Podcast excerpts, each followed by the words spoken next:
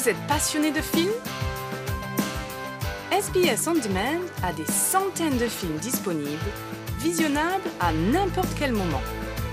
Pour le meilleur des films dramatiques, des documentaires, des films d'horreur, des comédies et des films d'amour, allez sur sbs.com.au slash on demand.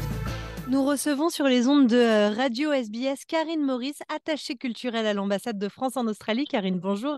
Bonjour Marianne. Vous venez nous présenter le 35e festival du film français euh, en Australie qui commence le 5 mars à Sydney et à Brisbane, le 6 à Melbourne et à Perth, le 7 à Canberra et à Byron Bay, le 21 à Adélaïde, le 3 avril à Gold Coast.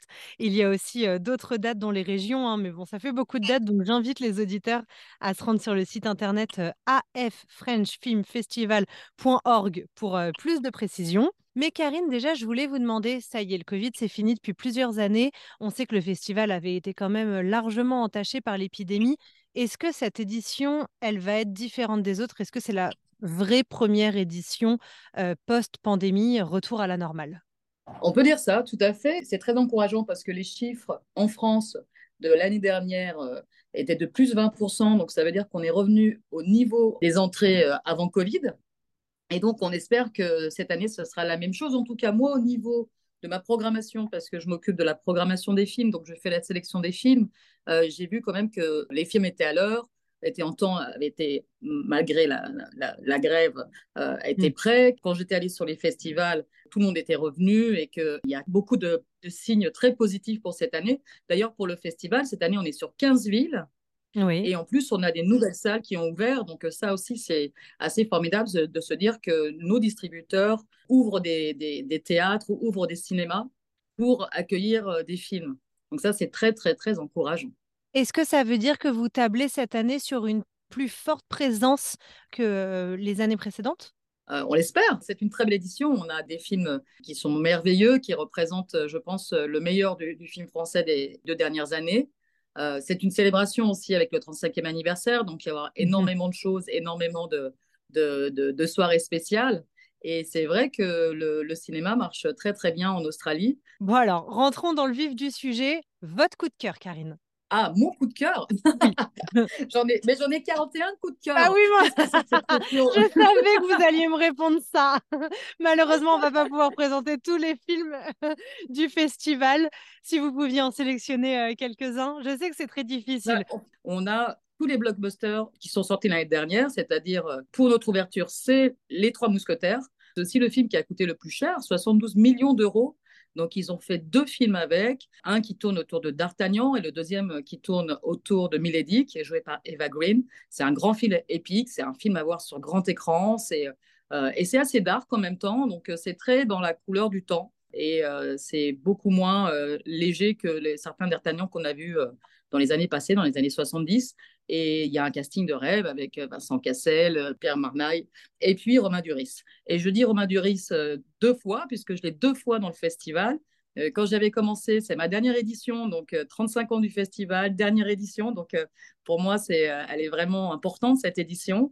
Et quand j'avais fait ma, la toute première édition pour moi en 2021, j'avais ouvert avec Eiffel, et qui était le même réalisateur, Martin Bourbolon, qui a fait aussi Les Trois Mousquetaires. Et donc, on avait euh, Romain Duris. Et Romain Duris, cette année, il est aussi présent dans une petite merveille, ça s'appelle The Animal Kingdom, le règne animal. Ça a été le film dont tout le monde parlait à Cannes. Un million de vues quand même en France pour un film qui est, comment dire, un peu d'anticipation, un peu de science-fiction, avec euh, ce, duo incroyable entre un père et un fils qui essaient de se confronter à un événement euh, surnaturel et essayer de comprendre ce qui se passe. Et ce film m'a vraiment bouleversé. Donc ça, je peux vraiment vous dire que euh, oui, le, règne animal est un de mes grands coups de cœur du, festival. Et c'est vrai que euh, la force du, cinéma français, c'est son savoir-faire et c'est surtout sa façon de raconter des histoires. Et moi, quand j'ai pensé ce festival, j'avais envie de, parler de diversité et j'avais aussi de parler de beaucoup de films qui touchent euh, l'humanité, l'humain. Et donc, euh, ce film-là, on, l'incarne parfaitement avec le règne animal. Et il y en avait un autre aussi qui m'a, tellement touché quand je l'ai vu et qui a fait aussi un million de vues, un million de spectateurs, pardon, en France. C'est Je n'oublierai jamais vos visages, All, Your Faces.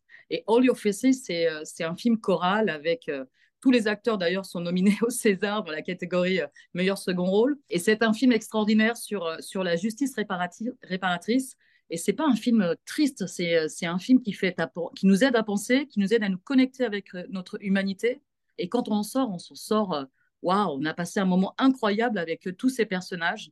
Et, c'est ce que j'aime beaucoup dans ce festival, c'est qu'on a vraiment des films avec des personnages très forts, que ce soit Rosalie, euh, on a beaucoup de comédies, on a, on a dix comédies, dont un film euh, que j'ai vraiment eu en coup de cœur, qui est un film euh, qui vient du Québec, donc qui est en québécois. C'est une parfaite comédie pour une Ladies Night.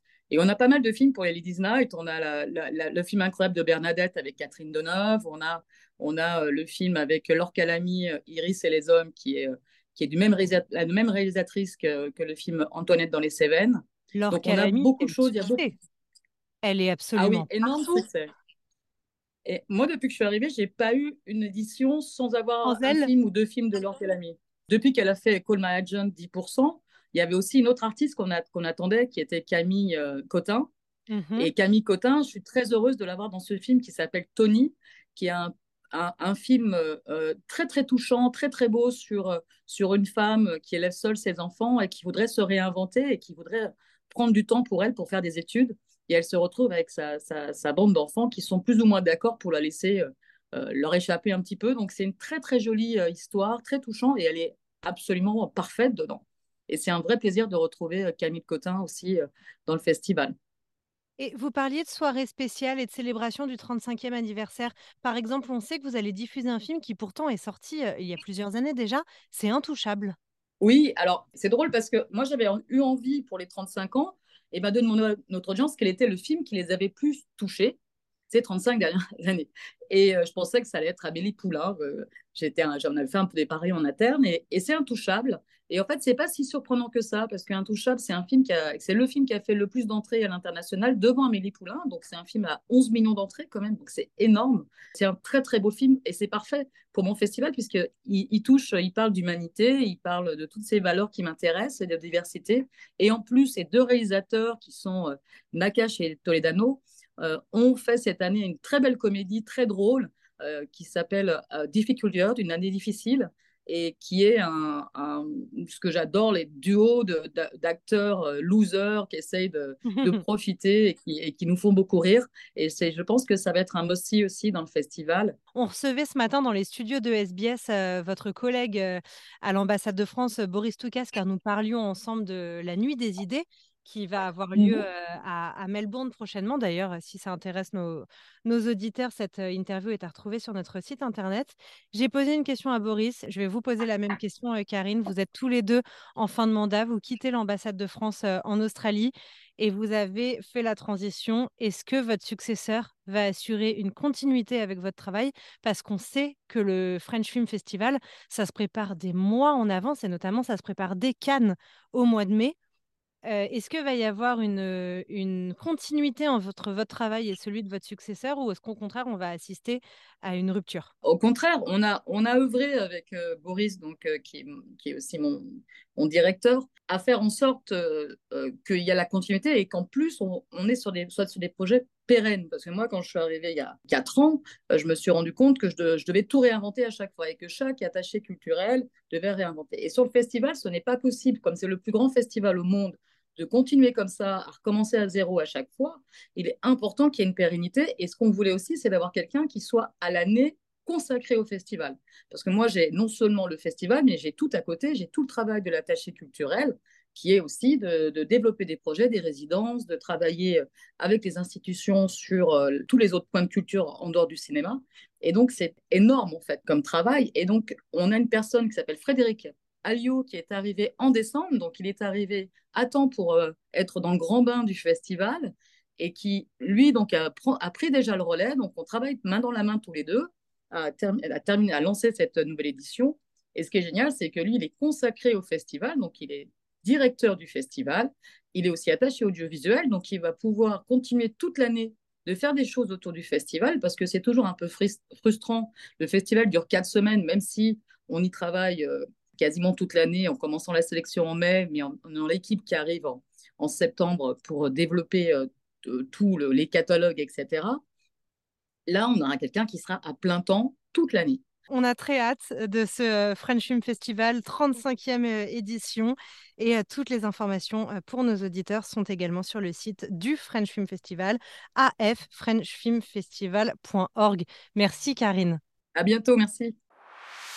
Votre communauté, vos conversations. SBS French.